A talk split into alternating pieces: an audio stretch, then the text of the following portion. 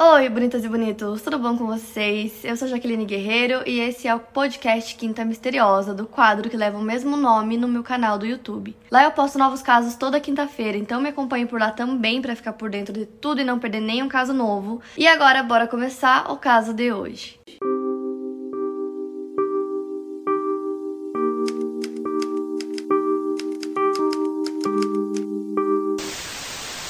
Então, o caso que eu vou contar para vocês hoje aconteceu no dia 25 de fevereiro de 1957, quando um viajante passava na estrada de Susquehanna, na Filadélfia, Pensilvânia. Ele notou uma caixa com letras vermelhas que diziam é, frágil, não abra com faca. E aí ele percebeu que essa caixa ela era uma caixa de berço, então ele imaginou que dentro devia ter um berço. E aí quando ele abriu a caixa, ele ficou muito assustado porque ele não esperava. E aí ele viu uma figura que parecia de um boneco. Então ele achou a princípio que era um boneco, um boneco daqueles maiorzinhos, sabe, boneco de criança. Só que aí ele começou a olhar mais de perto e aí ele viu que na verdade não era um boneco, era um cadáver de uma criança. E era o cadáver de um menino que tava nu e ele tava enrolado em um cobertor, por isso que ele demorou, né? O cara que encontrou demorou um pouco para entender o que, que tava acontecendo ali, achou que era uma boneca, até ele perceber que não era. E esse menino que tava dentro da caixa, ele tinha pouco mais de um metro de altura, ele pesava 14 quilos, o que é bem pouco para uma criança da idade dele, que provavelmente era entre 4 e 6 anos de idade. E aí uma das primeiras coisas que esse homem que achou a caixa e achou o cadáver do menino percebeu foi que o cabelo dele tinha sido recém-cortado, isso porque tinha é, um pouquinho de cabelo assim no pescoço, sabe? Quando corta com a máquina e cai um pouco, tinha um pouquinho no pescoço dele, então ele percebeu que tinha sido recém-cortado. Ele era mais ou menos irregular, então parecia que não tinha sido feito em um cabeleireiro, porque não estava bem certinho o corte de cabelo. Ele também reparou que as unhas dele também tinham sido recém-cortadas. E além do cabelo que ele achou no pescoço, ele percebeu que o corpo do menino tinha sido recém-lavado. Então, o que acontece? Ele achou essa caixa, abriu a caixa, achou o menino lá dentro. E aí ele demorou 24 horas para chamar a polícia. Então assim, ele encontrou essa caixa por acaso e aí ele demorou um dia para chamar a polícia, o que eu acho meio estranho, mas ao mesmo tempo, não sei, quem sabe ele ficou com medo de chamar a polícia, porque obviamente ele poderia virar um suspeito, se ele achou melhor esperar, mas enfim. E aí ele finalmente falou com a polícia, eles foram até lá para verificar. E chegando lá, a polícia percebeu todas essas coisas que eu já falei, que foram as mesmas coisas que o homem percebeu assim que ele chegou lá do cobertor, do cabelo, das unhas. Só que aí a polícia começou a ver outras coisas também. Por exemplo, o menino tinha algumas cicatrizes, ele tinha cicatriz no tornozelo esquerdo, no pescoço e também na virilha. E algumas dessas cicatrizes pareciam é, ser de procedimento cirúrgico, tipo alguma pequena cirurgia. E também nos olhos dele, a polícia percebeu que tinham alguns sinais de que ele recebia algum tratamento para alguma condição crônica que ele tinha nos olhos. Então, além dessas cicatrizes, ele também tinha algumas contusões na cabeça. E na autópsia, eles encontraram uma substância escura no esôfago dele. Foi a única coisa que eles encontraram, não encontraram mais nada no corpo dele que pudesse indicar alguma coisa sobre o caso. E devido às contusões que ele tinha na cabeça, o médico legista determinou que provavelmente a morte foi causada por golpe golpes na cabeça. E aí, além desse homem que encontrou a caixa e chamou a polícia, tem boatos que um outro homem também havia encontrado a caixa. É, no mesmo dia que o outro encontrou, chamou a polícia e tal, porém ele não quis se envolver, ele achou melhor não chamar a polícia, porque ele não queria ser considerado suspeito, achou aquilo muito esquisito, não quis se envolver, viu, continuou a vida dele, e aí esse outro cara também achou a caixa e foi o que chamou a polícia. Além dessas duas pessoas, não tinha mais nenhuma testemunha. E na época que aconteceu esse caso, era inverno, então é, esse homem encontrou a caixa, abriu a caixa, e aí ele demorou 24 horas para chamar a polícia. E nessas 24 horas, o corpo do menino ficou exposto, então estava muito frio e as condições climáticas acabaram prejudicando que os médicos conseguissem determinar exatamente é, o momento que ele faleceu. Então não tinha como saber se foi poucas horas depois que o corpo foi deixado lá na caixa, naquele local que foi abandonado, ou se já fazia mais tempo, não tinha como determinar exatamente o dia que aconteceu, o horário e tudo mais. Porque normalmente a polícia e os médicos conseguem determinar, tipo, foi de provavelmente da hora tal até tal hora. E nesse caso não tinha como determinar nada. Além do corpo, a única coisa que tinha lá dentro da caixa era o cobertor, então eram as únicas coisas que tinham lá. E aí a polícia ficou meio assim, por onde começar, né? Tinham várias pistas e eles precisavam encontrar a identidade desse menino, então eles começaram a investigação. Então a primeira coisa que a polícia fez foi tentar descobrir a identidade desse menino e aí eles foram ver listas de crianças desaparecidas e não tinha nenhuma com as características dele ou com a altura dele. Então eles tiraram impressões digitais das mãos e dos pés dele, foram até os hospitais para ver se tinha alguma coisa no banco de dados, que normalmente nos Estados Unidos tem isso. Nada, não encontraram nada. Nenhuma das impressões digitais que estavam cadastradas nos hospitais batiam com as dele. Fora que nos dias que foram se seguindo da investigação, ninguém entrou em contato é, com a polícia dizendo que tinha um menino dando as características desse, dizendo que estava desaparecido. Tipo, nada. Ninguém foi atrás, não apareceu absolutamente nada. E a polícia estava determinada a encontrar a identidade desse menino, saber de onde ele veio. Com tantas possibilidades, a polícia começou a tentar todas as formas possíveis para tentar encontrar a identidade dele. Então, uma coisa que eles fizeram que eu achei muito bizarra, mas não sei, eles estavam tentando fazer alguma coisa, né?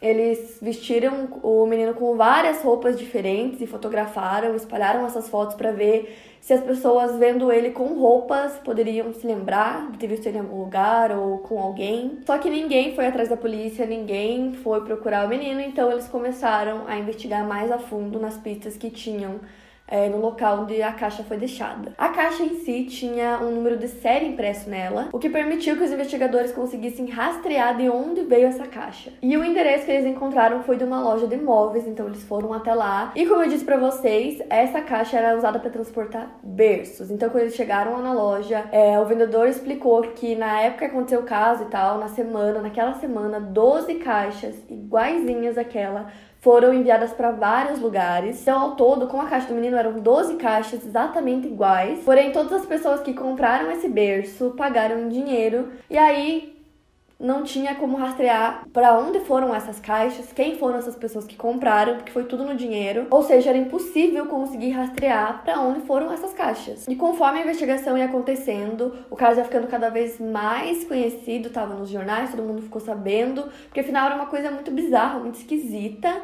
Um menino dentro de uma caixa, ninguém procura por ele, ninguém sabe quem ele é. Tipo, não tinha nada, sabe? Então, daqueles 12 compradores, né, do berço, é, oito entraram em contato com a polícia quando ficaram sabendo do caso, meio que pra se explicar, assim, ou dizer que ainda tinha caixa, ou que tinha o berço em casa, ou que a caixa estava na garagem deles, basicamente para poder explicar para a polícia que eles não estavam envolvidos com aquilo, eles não tinham ideia é, de quem foi, o que aconteceu, enfim, não estavam envolvidos. Então, oito entraram em contato e ainda tinha quatro pessoas que compraram esses berços e que não entraram em contato com a polícia, a polícia não conseguiu rastrear para encontrar nessas pessoas. A única coisa que a polícia conseguiu descobrir ali naquela loja foi que as caixas, algumas dessas caixas foram enviadas da Filadélfia para a cidade Upper Darby, que ficava a poucos quilômetros dali, mas era só isso, não tinha um endereço para a polícia seguir o endereço. Então, a caixa não levou a nenhuma pista que pudesse ajudar no caso. Além da caixa, também tinha o cobertor, né? E aí a polícia foi atrás para tentar descobrir alguma coisa que envolvesse esse cobertor. E aí pela etiqueta do cobertor a polícia conseguiu rastrear de onde ele poderia ter vindo, que seria ou da Carolina do Norte, nos Estados Unidos, ou do Canadá. Porém esse mesmo cobertor ele havia sido produzido em série, então tinham milhares iguais a ele em vários lugares. Então era impossível determinar se foi em um lugar ou no outro, e de qualquer forma foram feitos muitos. Então não tinha como saber exatamente onde a pessoa comprou aquele cobertor, sabe? Tipo, não tinha como. Então, além da caixa e do cobertor, a única coisa que eles encontraram além disso foi um chapéu que tinha sido abandonado ali perto ali próximo de onde foi deixado a caixa. E nele estava escrito Eagle Head Cap and Company, que é provavelmente o local onde ele foi feito. E lá foi a polícia atrás de tentar rastrear isso também para descobrir onde ficava esse lugar. E eles acabaram encontrando a loja e a dona da loja era uma mulher chamada Hannah Robbins e ela dizia que se lembrava sim daquele chapéu porque ele havia sido customizado. Então a pessoa que comprou o chapéu pediu para ela fazer algumas customizações nele. Então ela lembrava mais ou menos como era essa pessoa. Ela disse que o comprador era um homem entre 26 e 30 anos de idade, que ele pagou esse chapéu no dinheiro e que ela nunca mais viu ele. E aí a polícia começou a ir em vários locais próximos dessa loja, perguntar para as pessoas, para quem morava por ali, se alguém tinha visto esse homem, tinha visto o menino, eles sempre levavam fotos e nada, gente. Ninguém viu nada, ninguém se lembra, tipo, não tinha nada. E aí finalmente apareceu uma testemunha e essa testemunha contou que um dia antes do, da caixa do corpo do menino terem sido encontradas, é, ele viu uma mulher mulher com uma criança andando na estrada. E ele perguntou se essa mulher e essa criança precisavam de ajuda, e a mulher simplesmente acenou que não com a cabeça, e aí ele seguiu o caminho dele. Então a polícia começou a sondar aquela região onde esse testemunho disse ter visto essa mulher com a criança para ver se tinha alguma coisa ali que pudesse ajudar no caso. Então a polícia começou a investigar famílias que moravam por ali, principalmente famílias que tinham muitos filhos é, às vezes, algumas famílias tinham mais filhos do que eles podiam sustentar. Então, a polícia começou a investigar por ali para ver se encontravam alguma coisa. E como eu disse, o caso estava muito conhecido, então as pessoas sabiam desse caso, estavam falando sobre isso. E aí, alguns rumores começaram a aparecer sobre uma mulher que tinha nove filhos. E essa mulher já tinha respondido uma acusação por ter despejado o cadáver de uma das suas filhas que morreu de causas naturais no lixo. Então ela era meio que suspeita, porém não tinha provas, não tinha absolutamente nada que pudesse incriminar essa mulher ou que pudesse ligar ela ao caso. Então, mais uma vez, essa pista não adiantou de nada. Depois que o corpo foi encontrado pela polícia, eles colocaram o corpo no necrotério, fizeram aquelas fotos que eu falei e várias pessoas vieram é, atrás do corpo, pessoas que ou tinham é, algum filho desaparecido, alguma coisa assim. Então diz que pessoas assim de 10 estados diferentes foram até lá na cidade para ver o corpo do menino para tentar identificar, mas nenhuma conseguiu. E a polícia já estava desesperada porque todas aquelas pistas não levavam a absolutamente lugar nenhum. Então a polícia começou a distribuir panfletos com a foto do menino para várias cidades. Ao todo foram mais de 400 mil panfletos para ver se alguém reconhecia e nada, não aparecia ninguém atrás do menino, não aparecia nada que pudesse ajudar no caso. Então, os investigadores, a polícia começaram a surgir umas teorias entre eles para tentar identificar esse menino, tentar descobrir o que aconteceu com ele, quem era ele. E aí o investigador Bill Kelly levantou uma teoria lá com a polícia de que talvez o menino havia sido criado como menina. E aí, como o cabelo estava recém cortado, como eu disse para vocês, não tava é, tava meio irregular, assim, parecia que, tipo, a pessoa que cortou não sabia cortar direito, então ele não ficou bem certinho. Então a teoria dele é que talvez esse menino é, foi criado como menino e tinha cabelo comprido. E aí, quando ele morreu, cortaram o cabelo dele para parecer que ele era um menino.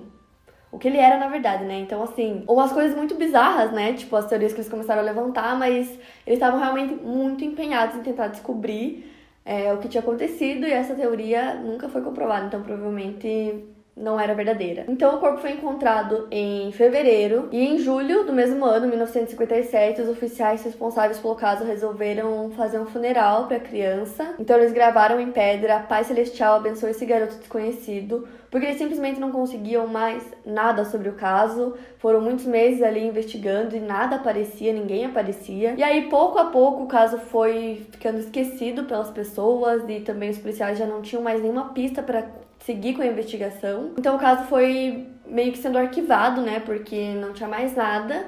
Porém, o investigador legista Hamilton Bristol não desistiu do caso. Ele continuou a investigação por conta própria, então ele começou a ir nos lugares para tentar encontrar novas pistas. Então ele usava o seu tempo livre e o seu próprio dinheiro para fazer isso. Ele foi para várias cidades, ele foi em vários lugares para tentar descobrir alguma coisa. Ele foi até atrás de médiums para ver se eles conseguiam dar qualquer pista para ele sobre quem era esse menino. Ele chegou até a viajar para o Texas e para Arizona para ver se ele encontrava alguma coisa por lá. Então ele buscava por informações novas, ele foi até em videntes, mas não achou nada. Mas a teoria dele é que provavelmente aquele menino morreu por acidente e ele achava que o corte de cabelo e das unhas, que estava bem recente, ele achava que aquilo indicava que ele estava sendo cuidado por alguém, então que ele não foi abandonado. Que talvez ele simplesmente morreu de causas naturais e a família fez isso porque ficou com medo que a polícia incriminasse eles ou achassem que eles haviam matado o filho. E para ele essa era a explicação mais plausível para o caso. Então essa era uma das explicações para ele. Ele também por algum motivo acreditava que talvez esse menino vivia em um lar adotivo. Então as investigações dele ele conseguiu achar o endereço de um lar adotivo, então ele foi até lá, entrevistou a família que morava nesse lar adotivo, a polícia já tinha entrevistado eles também, ele não conseguiu nada. Porém, um tempo depois, essa mesma família fez um bazar, que é muito comum nos Estados Unidos, que eles fazem, tipo, aquelas vendas de garagem, sabe? Eles abrem a garagem deles, tem milhões de coisas lá para vender, colocam na frente da casa, então as pessoas vão lá e compram as coisas por um preço bem mais barato. E essa família fez é, um bazar desses, e lá tinha um berço igualzinho ao que havia sido vendido naquelas 12 pessoas que compraram o berço lá na caixa e tal. Tinha um. 12 pessoas compraram. Naquela época, pode ser que eles tivessem comprado esse berço depois ou antes, ou que fosse apenas um berço, afinal, era um lar adotivo. Então, apesar disso, não tinha como provar nada. Podia ser alguma coisa, como ao mesmo tempo podia ser apenas uma coincidência, já que a polícia já tinha falado com a família, eles não encontraram nada que ligassem eles ao caso. Esse investigador ficou por 36 anos pesquisando, investigando, tentando encontrar alguma coisa e ele nunca achou nada que realmente pudesse ligar alguém com o caso ou uma explicação que tivesse assim como provar, sabe? Ele nunca conseguiu provar nada. E ele acabou morrendo em 1993 sem saber a verdade, sem saber o que realmente aconteceu com esse menino. E uma coisa que aconteceu também que eu esqueci de mencionar é que cinco anos depois que encontraram o corpo. O corpo foi exumado, eles pegaram o DNA para poder fazer testes e guardar para caso, né, é, aparecesse alguma coisa, para você poder cruzar com esse DNA para ver se tinha alguma coisa ali. Porém, os exames não resultaram em absolutamente nada novo, então ficou tudo guardado. Então, o caso aconteceu em 1956 e só em 2002 que surgiu mais uma pista sobre esse caso. Um psiquiatra de Ohio contatou a polícia lá da Filadélfia, que é onde aconteceu o caso, dizendo que uma das suas pacientes, ela se chama Marta, disse para ele que sabia como o garoto da caixa havia morrido. E esse caso ficou conhecido como garoto da caixa. Então imagina, muitos anos depois aparece uma pessoa dizendo que sabia como aquele menino morreu. Então essa mulher, a Marta, revelou em uma das sessões dela que seus pais eram educadores, que eles haviam comprado uma criança para usar como brinquedo sexual. E aí ela insistiu que ela queria conversar com a polícia para contar essa história para a polícia, então eles foram até lá conversar com ela. E ela explicou que na época que encontraram o corpo do menino, ela tinha 10 anos de idade quando tudo aconteceu. E ela disse que ela e a sua mãe entraram numa casa e a mãe dela entregou um envelope para uma pessoa. E aí a pessoa entregou em troca do envelope um menino. E aí no caso a mãe dela levou esse menino para casa dela e aí Passou um tempo, e aí um dia a mãe dela tava dando banho nesse menino e eles chamavam ele de Jonathan. E aí ele começou a fazer birra, começou a brigar, a lutar ali com ela porque não queria tomar banho, e aí ela golpeou ele na cabeça, só que esse golpe foi tão forte que foi suficiente para matá-lo. E depois disso, eles levaram o corpo para Filadélfia e abandonaram o corpo dentro da caixa lá. Então a polícia ficou muito assustada porque os detalhes que ela davam tinham muito a ver com o caso,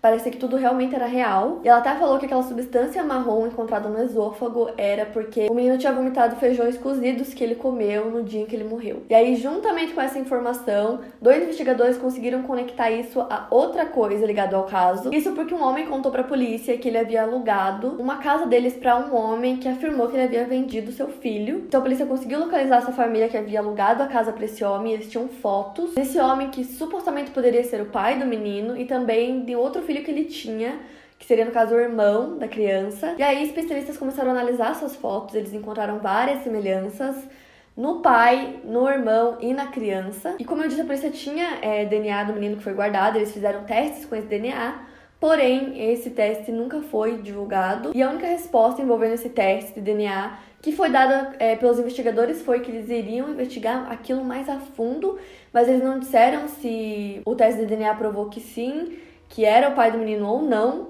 Mas eu acredito que se tivesse provado que sim, eles provavelmente falariam, né? Eu acho, depois de tantos anos, finalmente conseguir descobrir quem era a família desse menino. Então, assim, mesmo com a mulher, com a Marta, contando essa história que fazia muito sentido sobre a mãe dela ter comprado uma criança, é, ligando essa história com a história do homem que disse que tinha vendido o filho dele. Mesmo com todos esses relatos que faziam muito sentido, os investigadores não conseguiram comprovar nada nessa história, porque já faziam muitos anos, então eles não conseguiam comprovar se aquilo realmente era a resposta né, para o caso, se foi aquilo que aconteceu, e também os testes nunca foram divulgados, o que é bem esquisito. E também, imagina, gente, é muito esquisito que um homem venda o filho dele e aí ele sai comentando com as pessoas que ele vendeu o filho dele, sabe? Tipo, não faz sentido, mas ao mesmo tempo faria porque, sabe, seria uma resposta pro caso. Ele vendeu o filho dele, essa, essa mulher comprou a criança e aí acidentalmente matou a criança sem querer com o golpe na cabeça. E foi assim. É, que o legista, né, os médicos legistas, determinaram a morte do menino, porque ele tinha várias contusões na cabeça. Então tudo se encaixa, mas ao mesmo tempo não tem como comprovar essa história. Então pode ser que realmente isso tenha acontecido, como pode ser que eles tenham inventado essa história. Então, até hoje, a identidade desse menino continua sendo um mistério. Durante todos aqueles anos, desde que encontraram a caixa com o corpo do menino, ninguém foi atrás dele. Vocês têm noção? Tipo, ninguém, nenhum conhecido, nenhum familiar, é, os próprios pais, ou alguma pessoa que conhecia, que viu esse menino em algum lugar. É, o caso ficou muito famoso, então tinha foto dele para tudo quanto é lado, em todos os jornais. Ninguém foi atrás do menino. Ninguém sabia quem era, ninguém nunca havia visto ele antes. Simplesmente ninguém apareceu para falar que conhecia esse menino e dar uma identidade para ele. A única teoria que existe é essa que eu contei para vocês sobre ter vendido ele e tal. Por isso que esse caso se encaixa muito mais na quinta do que no Teorias da Conspiração, porque praticamente não existem teorias sobre esse caso. Tipo, é muito mistério envolvendo esse caso. O que aconteceu? Quem era esse menino? Por que, que ele foi abandonado nessa caixa? Como assim ninguém conhecia ele, ninguém sabia quem ele era? Sabe o que aconteceu, afinal? Para mais casos, siga meu podcast aqui no Spotify. Lembrando que os casos novos saem primeiro lá no meu canal do YouTube toda quinta-feira. Obrigada por ouvir, até o próximo caso.